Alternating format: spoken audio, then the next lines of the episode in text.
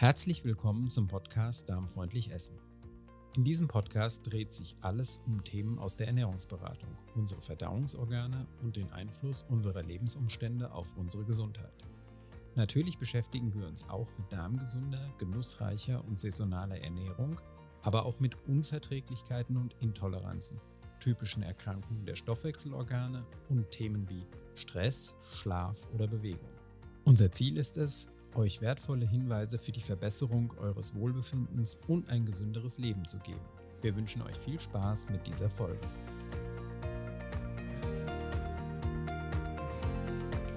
Ja, hallo, ich begrüße dich zu meiner sechsten Podcast-Folge und mein Gott, diesmal habe ich dich wirklich lange warten lassen, oder? Dabei hatte ich noch versprochen, den zweiten Teil der saisonalen Zubereitungstipps so schnell wie möglich nachzuliefern. Naja, und dann war es so, dass ich ein paar Tage verreist war und wie das immer so ist, war vorher noch unglaublich viel zu erledigen, dass ich einfach nicht mehr geschafft habe, die Podcast-Folge aufzunehmen. Und deshalb schiebe ich jetzt ganz schnell diese Folge nach, auch wenn sie nicht so umfangreich ist wie die letzte. Ich wollte euch auf gar keinen Fall länger warten lassen. Ja, in der Zwischenzeit hat mich auch eine wichtige Hörerfrage erreicht, und zwar zum Thema intermittierendes Fasten. Da hat mich die Podcast-Hörerin gefragt, ob das intermittierende Fasten eigentlich für jeden geeignet ist. Denn sie hätte das ausprobiert und bekommt in den Nahrungspausen starke Bauchschmerzen. Dazu ist Folgendes zu sagen. Tatsächlich ist das intermittierende Fasten nicht für jeden etwas und auch nicht immer gleich gut kompatibel mit dem Alltag oder den persönlichen Bedürfnissen. Ich beobachte sogar bei mir selbst, dass ich manchmal besser und mal weniger gut damit zurechtkomme. Es gibt Phasen, in denen ich spüre, dass es mir nicht gut tut und dann ist es auch wichtig, auf deinen Körper zu hören. Wenn du Schmerzen hast, starke Blähungen oder sogar Sodbrennen bekommst, dann solltest du das durchaus als Warnsignal verstehen und vielleicht auch erstmal wieder auf drei Mahlzeiten umsteigen. Schau dann aber wenigstens, dass du zwischen den Mahlzeiten ungefähr fünf Stunden Pause machst und dass du dann vom Abend bis zum nächsten Morgen eine längere Pause hast.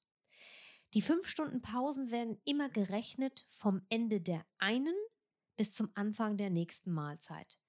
Das heißt, wenn du dein Frühstück morgens um acht beendest, solltest du frühestens um 13 Uhr mit dem Mittagessen beginnen und wenn das um 14 Uhr fertig ist, dürftest du frühestens um 19 Uhr wieder etwas essen. Und verzichte am besten ganz konsequent auf Zwischenmahlzeiten. Nicht nur am besten, sondern verzichte konsequent auf Zwischenmahlzeiten. Die Mahlzeiten selbst sollten, wenn du drei Mahlzeiten zu dir nimmst, auch nicht zu üppig sein. Schau, dass du ein ausgewogenes Verhältnis von Proteinen und komplexen Kohlenhydraten hast. Es gibt im Internet zahlreiche Hilfestellungen, um deinen Bedarf zu ermitteln. Und wenn du in das intermittierende Fasten machst und feststellst, dass es dir nicht gut tut, kannst du auch mal damit experimentieren, die Mahlzeiten etwas kleiner zu machen, und zwar vom Umfang, vom Volumen her. Das heißt nicht, dass die kalorienarmer sein müssen. Aber schau dann, dass du nicht so wahnsinnige Mengen isst, denn das bekommt auch vielen von uns nicht gut. Vor allem, wenn deine zweite Mahlzeit abends liegt, kann das wirklich nachts dann zu einem Völlegefühl und auch Sodbrennen und solchen Geschichten führen. Also da lohnt es sich auch einfach mal zu gucken, ob man vielleicht das Volumen der Mahlzeiten reduzieren kann. Ja, und last but not least kannst du natürlich auch mal mit der Methode ein bisschen variieren und kannst gucken, ob vielleicht nicht die täglichen Nahrungspausen für dich gut sind, sondern ob du vielleicht einfach mit dieser 5 zu 2 Methode arbeitest. Das heißt, fünf Tage normal ist und zwei Tage lang die Kalorienzufuhr drastisch reduzierst. Da werden immer so 300 Kalorien empfohlen. Auch dazu findest du ganz viele Informationen im Internet und kannst wirklich für dich ausprobieren, welches die beste Variante ist. Du solltest dich aber nicht quälen. Es kann sein, dass es die ersten paar Tage so ein bisschen holprig und unangenehm ist, aber es darf nicht zu einer Qual führen. Und gegebenenfalls macht es natürlich auch Sinn, mal nach dem Darm und den Verdauungsorganen zu schauen. Aber wenn da alles in Ordnung ist, kann es einfach sein, dass die von dir gewählte Variante gerade nicht so passend ist. Du kannst dann einfach ausprobieren, ob ein anderes Konzept dir besser passt, zum Beispiel auf eine andere Mahlzeit zu verzichten. Bei mir wechselt das auch. Und vor allem dadurch, dass ich sehr wechselnde Arbeitsbedingungen habe. Auch die Einnahme von Supplementen kann es erforderlich machen, dass du dich neu orientieren musst. Wenn du unsicher bist, macht es natürlich auch Sinn, in der Ernährungsberatung oder in einem persönlichen Coaching einfach mal zu schauen, was das für dich passende Konzept ist. Eine zweite Hörerfrage und ich freue mich total, dass ihr Fragen stellt und überhaupt mir Feedback zum Podcast gebt, weil dann habe ich nicht so das Gefühl, hier in meinem stillen Kämmerlein zu sitzen, sondern ich weiß, dass ich euch erreiche und dass wir auch ähm, miteinander kommunizieren. Ja, diese zweite Frage bezog sich auf den Begriff vollwertige Mahlzeit und was ich darunter verstehe. Das ist eine geniale Frage, denn wir verwenden diesen Begriff ja vollkommen selbstverständlich und wahrscheinlich wissen die wenigsten von uns, was damit überhaupt gemeint ist.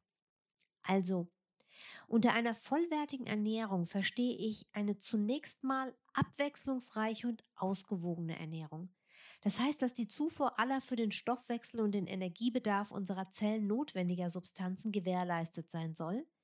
Die Ernährung soll unseren Nährstoffbedarf decken. Eine vollwertige Mahlzeit besteht deshalb aus einer ausgewogenen Mischung von Proteinen und langkettigen Kohlenhydraten. Eine vollwertige Mahlzeit ist eine Mahlzeit, die aus frischen Lebensmitteln gekocht oder zusammengestellt wird. Pflanzliche Lebensmittel spielen dabei die Hauptrolle. Und dazu natürlich auch, das wisst ihr bei mir, immer gesunde Fette. Ja, das fand ich, wie gesagt, eine geniale Frage und danke dir, liebe Silke, an dieser Stelle nochmal sehr dafür. Ja, in der letzten Folge meines Podcasts habe ich dir schon einige Tipps zu den Gemüsesorten gegeben, die du im Oktober auf dem Markt findest. Blumenkohl, Brokkoli, grüne Bohnen, Pilze, Fenchel, Kohlrabi und Kürbis haben wir schon unter die Lupe ge genommen. Heute schauen wir uns an, was sonst noch so im Oktober Saison hat und was du daraus machen kannst.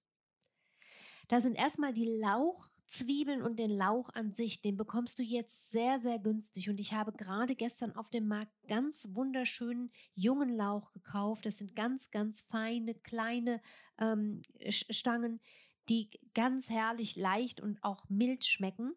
Und wenn du beides gern magst, also Lauch und auch Lauchzwiebeln, dann genieß die Zeit, denn gerade Lauchzwiebeln sind ja sonst oft nicht so besonders günstig. Lauch, manche nennen ihn auch Porree, enthält viele gesunde Inhaltsstoffe wie Eisen, Kalium und Vitamin C. Die schwefelhaltigen ätherischen Öle im Lauch sind sehr, sehr gesund für den Darm und sie gelten als verdauungsfördernd und entzündungshemmend. Das gleiche gilt für Lauchzwiebeln, die auch unter dem Namen Frühlingszwiebeln bekannt sind. Lauch gehört natürlich neben Sellerie und Karotten in jede gute Brühe und so esse ich ihn auch am allerliebsten. Viele Leute schmoren den Lauch auch, schneiden ihn in so kleine Ringe und essen ihn dann als Beilage oder kochen eine Suppe daraus. Ich habe euch in der letzten Podcast-Folge ja schon beschrieben, wie man solche Gemüsesuppen kocht. Lauch schmeckt hervorragend mit ein bisschen Sahne. Lauchzwiebeln bzw. Frühlingszwiebeln schmecken sehr gut im Salat. Du findest viele solche Salatrezepte bei mir auf dem Blog. Wie gesagt, einfach Lauch oder Lauchzwiebeln, Frühlingszwiebeln in die Suchfunktion einsetzen. Ich mag Lauchzwiebeln sehr gern im lauwarmen Kartoffelsalat, aber auch in der Brühe. Dann koche ich sie aber nicht mit, sondern gebe sie einfach kurz vorm Servieren dazu. Karotten kannst du im Moment so günstig bekommen wie nie. Ich liebe die dicken Winterkarotten, wie wir sie in Holland kaufen. Dann sind sie noch mit so einer ganz dicken Schicht von Erde umgeben. Leider gibt es die hier nur selten, denn hier werden Karotten meistens gewaschen verkauft, aber manchmal hat man auch Glück und generell schmecken auch hier die saisonalen Karotten wirklich toll. Ich habe gerade eine wunderbare Suppe daraus gekocht. Die Karotten schälen, in dicke Scheiben schneiden, dann habe ich die in Kokosöl angebraten, Gemüsebrühe aufgegossen und das Ganze etwas gesalzen. Dann habe ich das einmal aufgekocht und auf ganz kleiner Flamme eine Stunde geköchelt. Also so, wie ich so generell meine Gemüsesuppen koche. Dann habe ich einen halben Becher Kokosmilch dazugegeben, das Ganze püriert und abgeschmeckt. Wenn du die dicken Winterkarotten dafür benutzt, ist die Suppe wirklich ruckzuck gemacht und du kannst dir da gleich einen großen Topf von kochen, an dem kannst du dann auch mal zwei oder drei Tage essen. Und sowas kannst du auch super mitnehmen ins Büro, wenn du eine Möglichkeit hast, dir das warm zu machen. Bitte nicht in der Mikrowelle. Du kennst meine Einstellung dazu, davon halte ich nicht so wahnsinnig viel. Ja, auf meinem Blog findest du außerdem einen tollen Mango-Karottensalat und einige andere lecker Karotten, leckere Karottenrezepte. Einfach wieder das Stichwort Karotte in die Suchfunktion eingeben. Ja, in Hülle und Fülle gibt es jetzt auch Mangold und in vielen, vielen schönen Farben, sodass du auch optisch Leckeres auf den Teller zaubern kannst. Ich bin selber, das muss ich gestehen, leider kein großer Mangold-Fan. Trotzdem kann ich dir natürlich sagen, wie ich ihn zubereite. Und zwar wasche ich die Blätter und Stiele gründlich und schneide unten gegebenenfalls einen Teil vom Stiel ab, wenn der nicht so schön ist. Dann schneide ich Stiel und Blätter in ganz, ganz feine Streifen. Jetzt kommt wieder etwas Kokosfett in die Pfanne und dann brate ich zuerst die Stücke vom Mangold Stiel unter Rühren an. Wenn diese Stiele so ein bisschen weich geworden sind, füge ich die Stücke von den Blättern hinzu, brate sie kurz mit an und gieße dann wieder etwas Gemüsebrühe an. Und so lasse ich den Mangold auf kleiner Flamme schmoren, bis er die gewünschte Konsistenz erreicht hat. Dann kannst du ihn prima als Beilage essen. Ja, weiter im Oktoberalphabet folgen Paprika, Pastinaken und rote Beete. Ich bin ein großer Fan von Paprika und esse sie gerne als Rohkost und noch viel lieber in feine Streifen geschnitten auf einer Schicht Mayonnaise auf dunklem Brot. Und es gibt ja von Emils auch diese wunderbare vegane Mayonnaise. Und das finde ich, schmeckt wirklich herrlich. Das ist auch so ein Relikt aus meiner Kindheit, diese Brote mit Mayonnaise und fein geschnittener Paprika. In letzter Zeit gebe ich die Paprika auch oft in den Ofen und schmore sie im Ganzen, bis sie weich sind und bis ich die Schale ganz leicht abziehen kann, beziehungsweise das Fruchtfleisch, das Paprikafleisch aus der Schale ganz leicht lösen kann. Und dann würze ich dieses Paprikafleisch mit Salz, Pfeffer und begieße es mit reichlich Olivenöl. Das ist auch wunderbar lecker und ja so ein ganz typisches Antipasta auch in Italien. Paprika ist natürlich auch das klassische Gemüse zum Füllen, ob jetzt vegan oder mit Fleisch ein Klassiker. Auf meinem Blog findest du unter dem Stichwort WECK, W-E-C-K, einen Blogpost, der heißt Neues aus dem Wegglas. Und da findest du ein tolles Rezept für gefüllte Paprika aus dem Wegglas. Überhaupt ist meine Wegglas-Methode eine super schnelle und einfache Möglichkeit, dein Essen ganz, ganz lecker zuzubereiten. Das Wegglas imitiert so ein bisschen den Schmortopf, ist quasi ein kleiner Schmortopf. Und das hat den Vorteil, dass du die Gläser auch gleich wieder zum Transport benutzen kannst, falls du dein Essen mitnehmen möchtest. Ja, mit Pastinaken mache ich vor allem kartoffel- und getreidefreie Gnocchi. Dazu kocht und stampft man die Pastinaken und du kannst sie gestampft natürlich auch ganz toll als Püree essen. Und für meine Gnocchi mische ich sie dann mit Buchweizenmehl, forme aus dem Teig Gnocchi und koche die dann in Salzwasser. Das ist super, super lecker. Gerade wenn ich mich getreidefrei ernähre und sogar keine Pasta und sowas esse, dann äh, finde ich diese, diese Pastinaken-Gnocchi einfach genial, weil man dann doch mal das Gefühl hat, man isst irgendwie nicht nur Gemüse, sondern hat auch mal etwas Pasta-ähnliches oder Gnocchi-ähnliches auf dem Teller. Das Rezept findest du in den neuen Download-Rezepten. Ich habe gerade jetzt am Wochenende welche online gestellt. Dazu sage ich auch nachher nochmal was. Also die Download-Rezepte für Zucker- und getreidefreies Kochen. Da ist das Rezept für die ähm, getreidefreien Gnocchi mit drin. Und das Download-Angebot werde ich dir auch nochmal hier in den Show Notes verlinken. Ja, aus Pastinaken kannst du auch eine sehr gehaltvolle und gut sättigende Suppe kochen. Das geht genauso, wie ich das eben bei den Karotten beschrieben habe. Also schälen, Stücke anbraten, Gemüsebrühe angießen, köcheln lassen und dann eben pürieren. Allerdings passt Kokosmilch meiner Meinung nach nicht so gut zu den Pastinaken. Ich würde da vielleicht sogar ein bisschen Sahne dazugeben. Einfach so ein klein bisschen für den Geschmack. Aber bitte nicht zu viel, weil Unmenge an, Unmengen an Sahne haben natürlich in der gesunden Küche auch nichts verloren. Ja, mit roter Beete habe ich schon viel experimentiert und ich bin dabei, mein derzeitiges Lieblingsrezept für die rote Beete mit Ziegenkäse für den Blog aufzubereiten. Aber auch da bin ich ein bisschen im Rückstand. Ich hoffe, du siehst es mir nach. Demnächst findest du das auf jeden Fall online dort. Einstweilen kannst du über die Suchfunktion viele leckere Rezepte finden, zum Beispiel einen rote Beete-Aufstrich mit Ziegenkäse oder eine rote Beete-Apfelsuppe mit Quittensaft und Kokosflocken. Diese beiden Rezepte stehen in ein und demselben Blogpost und den verlinke ich dir auch in den Show Notes. Ja, rote Beete ist mit Mangold verwandt Und tatsächlich kannst du auch von der roten Beete die Blätter essen. Das kannst du als Salat tun oder gedünstet. Die sind sehr, sehr reich an Vitaminen und Mineralstoffen. Deshalb kaufe ich sehr gerne die rote Beete, wenn es die jetzt so im Bund gibt, ne, mit dem Blatt noch dran. Die rote Farbe der roten Beete kommt übrigens durch die hohe Konzentration eines Stoffes, der Betanin heißt. Und deshalb wurde die rote Beete früher auch als Färberpflanze benutzt. Und du hast bestimmt schon gemerkt, dass sich beim Verzehr größerer Mengen von roter Beete auch Urin und Stuhl kurzzeitig rötlich färben. Das ist natürlich völlig harmlos. Aber manche erschrecken dann, wenn sie das sehen, deshalb sage ich das immer gerne dazu. Rote Beete sind wegen ihres hohen Vitamin B, Kalium, Eisen und Folsäuregehalts ein sehr, sehr gesundes Gemüse und deshalb solltest du dich bemühen, sie regelmäßig in deine Ernährung einzubauen. Allerdings sollten Menschen, die zur Bildung von Nierensteinen neigen, also zum Beispiel Morbus Crohn-Patienten, rote Beete und verwandte Gemüsesorten nur in Maßen genießen, weil sie reich an Oxalsäure sind. Zu den Gemüsen, die jetzt Saison haben, gehört natürlich auch Spinat. Und das ist ja ein Gemüse, das praktisch jeder kennt. Ich mag ihn am liebsten kurz in der Pfanne gedünstet und esse ihn leicht gesalzen mit viel Olivenöl.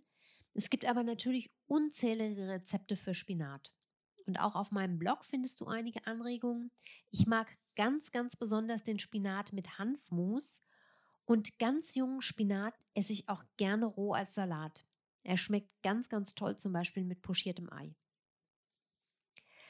Ein Gemüse, das die wenigsten kennen und das ich euch so sehr ans Herz legen müsste, ist Topinambur. Das ist ein ganz altes Gemüse. Und die Saison für Topinambur fängt gerade erst an und hält im Prinzip den ganzen Winter an. Wir lieben Topinambur und ich freue mich immer sehr, wenn es diese kartoffelartigen Knollen wieder gibt. Wenn du nicht weißt, wie Topinambur aussieht, dann google das mal. Im Grunde sehen sie so ein ja, bisschen aus wie dickere Ingwerknollen. Die Schale ist aber ein bisschen blasser und auch dünner als beim Ingwer. Die Pflanze stammt ursprünglich Nord aus Nord- und Mittelamerika und kam im 17. Jahrhundert nach Europa, wo sie aber später durch die Kartoffel wieder weitgehend verdrängt wurde. In Deutschland wird Topinambur eigentlich kaum noch angebaut. Da die Knolle in letzter Zeit aber sogar in Gourmet-Restaurants immer beliebter wird, findet man sie inzwischen relativ zuverlässig wieder auf Wochenmärkten und auch in Bioläden. Sie ist sehr gesund, weil sie andere, eine andere Stärke und nein, weil man muss es anders sagen, weil sie ein anderes Stärke und Kohlenhydratprofil haben als zum Beispiel die Kartoffel. Und das macht die Topinambur auch bei Diabetikern beliebt. Wir essen Topinambur am liebsten als Risotto und das Rezept dafür findest du ebenfalls in dem Rezepte-Download auf meiner Seite, von dem ich gleich nochmal berichten werde. Wir lieben dieses äh, Risotto und finden, dass es regelrecht süchtig macht. Wir essen das im Winter ganz oft. Du kannst Topinambur aber auch wie Pellkartoffeln zubereiten oder du kannst sie roh als Salat essen. Dann ist es am besten, wenn man sie entweder ganz, ganz dünn in Scheiben schneidet oder reibt. Ja, jetzt habe ich dir wieder eine Fülle von Anregungen gegeben. Und jetzt bist du dran. Mach dich auf den Weg zum Wochenmarkt und genieße die Fülle des Angebots, das es im Moment gibt. Deck dich ein und probier aus, was dir schmeckt, auch wenn mal ein Gemüse vielleicht ungewohnt oder neu für dich ist. In eigener Sache möchte ich jetzt nochmal darauf hinweisen, dass auch wieder mein Online-Angebot für Coachings und Rezepte auf dem Blog verfügbar ist. Du kannst also mal schauen, wenn du dich für ein Coaching interessierst oder Rezepte brauchst. Ich habe jetzt gerade am Wochenende ein umfassendes PDF mit Zucker, Getreide und hülsenfruchtfreien Rezepten online gestellt, von dem jetzt ja eben auch schon die Rede war. Das ist für alle, die sich entweder vorübergehend oder dauerhaft darmgesund ernähren wollen oder aus anderen Gründen auf Zucker, Getreide und Hülsenfrüchte verzichten. Und keine Angst, es sind immer noch sehr, sehr viele vegane Rezepte dabei. Ja, liebend gern bin ich natürlich auch persönlich für dich da, wenn du zur Ernährungsberatung kommen möchtest oder ein Beratungsgespräch per Skype oder Telefon haben möchtest, dann schauen wir sehr gerne auch individuell nach deinen Bedürfnissen. Ja, wenn du in der Nähe von Rottgau bzw. Frankfurt wohnst, bist du natürlich auch herzlich zu meinen Stammtischen und zu meinen Veranstaltungen eingeladen. Wir hatten gerade am Freitag hier einen wunderbaren Abend zum Thema Omega-3 wo ich theoretisches Hintergrundwissen vermittelt habe, aber auch viele, viele praktische Tipps gebe. Eine Wiederholung dieses Abends gibt es am 5. Januar für alle, die sich das vormerken möchten oder die sich vielleicht schon einen Platz sichern wollen. 2018 werde ich auch mein Kochkursangebot wieder aufgreifen, worauf ich mich wirklich sehr freue.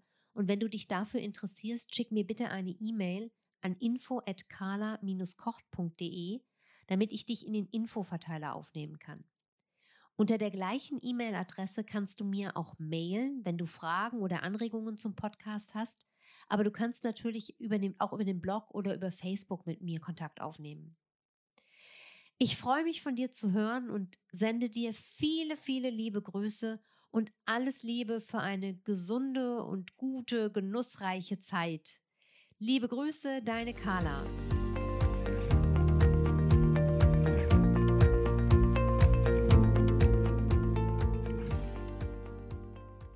Das war eine Folge des Podcasts Darmfreundlich Essen. Informationen zu allen besprochenen Themen findet ihr in den Shownotes zu dieser Folge. Unsere Rezeptsammlungen erhaltet ihr auf www.darmfreundlich-essen.de. Dort findet ihr auch alle anderen bisher veröffentlichten Folgen dieses Podcasts. Meldet euch gerne auch bei unserer Facebook-Gruppe Darmfreundlich Essen an. Den Link zur Gruppe findet ihr in den Show Notes oder ihr sucht bei Facebook nach dem Begriff darmfreundlich essen.